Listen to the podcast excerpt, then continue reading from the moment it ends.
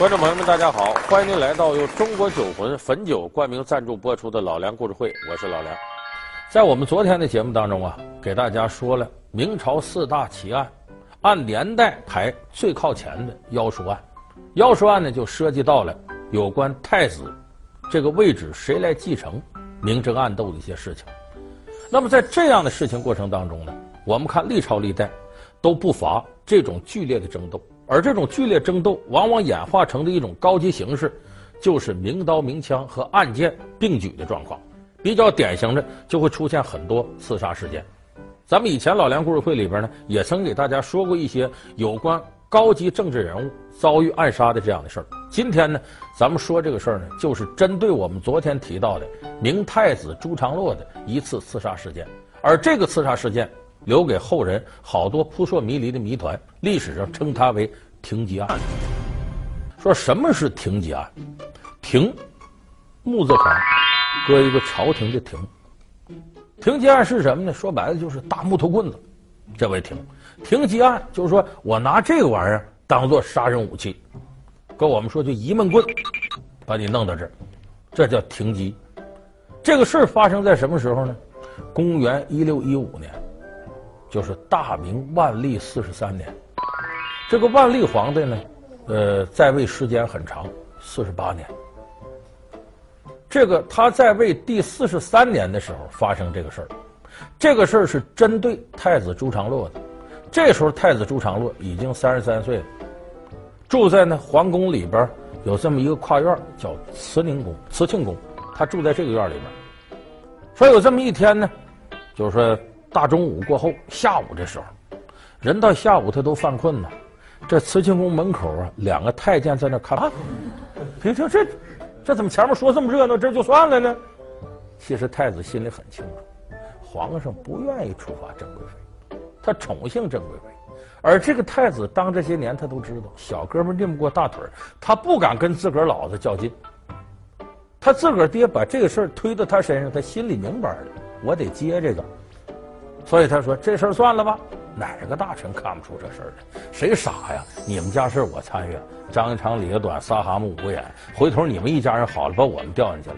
哎，咱们平常朋友有在这上想不明白的，比方说啊，你有个朋友，他跟他媳妇俩人吵架了，你呀帮你这朋友到人家劝去，嫂子你就不对，哎，我哥哥一天多辛苦，你说你这，把人老婆数了一通，转过天人两口子好了。”媳妇说：“你看你那朋友什么玩意儿他怎么对我这样？你朋友他可不是吗？我媳妇你这么说，你什么意思？把我们说离婚，你想干啥？哎，他反而对你不满。所以咱们这些朋友记住一点：人家里啥事别掺和。两口子这玩意儿，床头打仗，床尾就好了。你算什么人呢？你是外人。所以这些大臣一看，想得很明白。太子都不吱声了，咱跟人吱什么声？所以停机案这事儿就这么风平浪静就过去了。那么这个事儿到底是怎么回事呢？”很多人说那不用问呢，郑贵妃指使的吗？哎，在他这个指使之下，他下边贴身太监才干这个事儿。可是这种说法呢，不堪一击。这不像郑贵妃这种智商高的这个《中国好声音》能干出来的，不像这的。所以说郑贵妃这有栽赃陷害的痕迹。那么除了郑贵妃还能是谁呢？哎，有人想到太子朱常洛。这是太子朱常洛有意设计的一个苦肉计，你看他要害我，所有的舆论对自己有利，对郑贵妃不利，一下子把郑贵妃陷入到不仁不义的环境当中。所以有人说这个太子有重大嫌疑。反正总而言之，这么一个案子被皇上硬给压下来，谁再说什么都没用了。围绕太子之争，这个停机案暂时就算告一段落了。挺机案告一段落之后，迫于压力，万历皇帝让郑贵妃的儿子远赴洛阳为王，避免祸乱朝纲。福王朱常洵到了洛阳后，大肆敛财。那朱常洛登基后会拿福王开刀吗？福王的下场又会怎样？那么后来，结果大伙儿都知道，满朝的舆论对郑贵妃不利，有朝臣就上奏。尽快让福王到封地去解决这个问题，这个人走了才消停。于是，在停机案发生之后没多长时间，万历皇帝不得不命令福王朱常洵：“你呀，赶紧到洛阳去。”当然，万历皇帝是真宠爱这个朱常洵，给朱常洵在洛阳建行宫，花了大概得有三十万两，比普通的皇子得高出十倍，而且给了他数不清的金银财宝，而且当地呢贩卖盐这个权利归你，所以福王朱常洵呢，可以说富可敌国，甚至他拥有的钱比大明当时国库都不差哪儿去。那个时候，我们都知道明末李自成起义。李自成起义从陕西杀出来，就直接奔河南。他奔河南干嘛？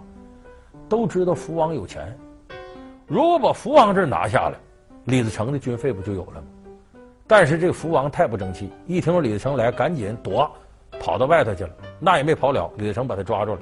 人家别人宁死不屈，这福王见李自成。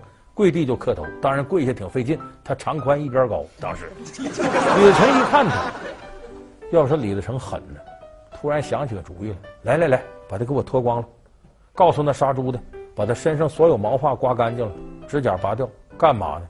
李自成想了一个特狠的招，支起一口大锅，在后园里边找来四头梅花鹿，把梅花鹿杀了，扔到锅里炖。说炖鹿肉吗？不光炖鹿肉。把这福王不弄干净了吗？扔锅里也炖了。然后所有的将领，什么李岩呢、刘忠敏呢、郝耀奇、田建秀，他手底下这些，共同吃这一锅肉。这锅叫什么？叫福禄宴。不有鹿吗？这儿有个福王，福禄宴。所以最后福王惨死，死到哪儿？被李自成给吃了。你听着挺残忍，但是你想想，这也是恶人有恶报。福王朱常洵一辈子在世，没干什么好事。当然，前面我们说停机案之后，你看起来朱常洛平平稳稳当上皇帝了。可当上皇帝，并不意味着他天下就坐得稳。他是中国历史上最短命一个皇帝，当皇帝没一个月就一命呜呼了，死到什么上了呢？有人给他进献两颗治病的红丸，这两颗红丸，有人说要了太上皇帝朱常洛的命。咱们明天给大家接着讲。明朝四大奇案的第三个红丸案。二十岁册立太子，三十八岁登基，一生畏畏缩缩的太昌皇帝，为什么只做了一个月的皇帝就一命呜呼？突然暴毙，到底是郑贵妃阴谋陷害，还是被红丸所灭？尸骨未寒，深宫内又发生了怎样的夺位纷争？老梁故事会为您讲述明末疑案红丸案。感谢您收看这期老梁故事会。老梁故事会是由中国酒魂汾酒冠名赞助播出的。我们下期节目再见。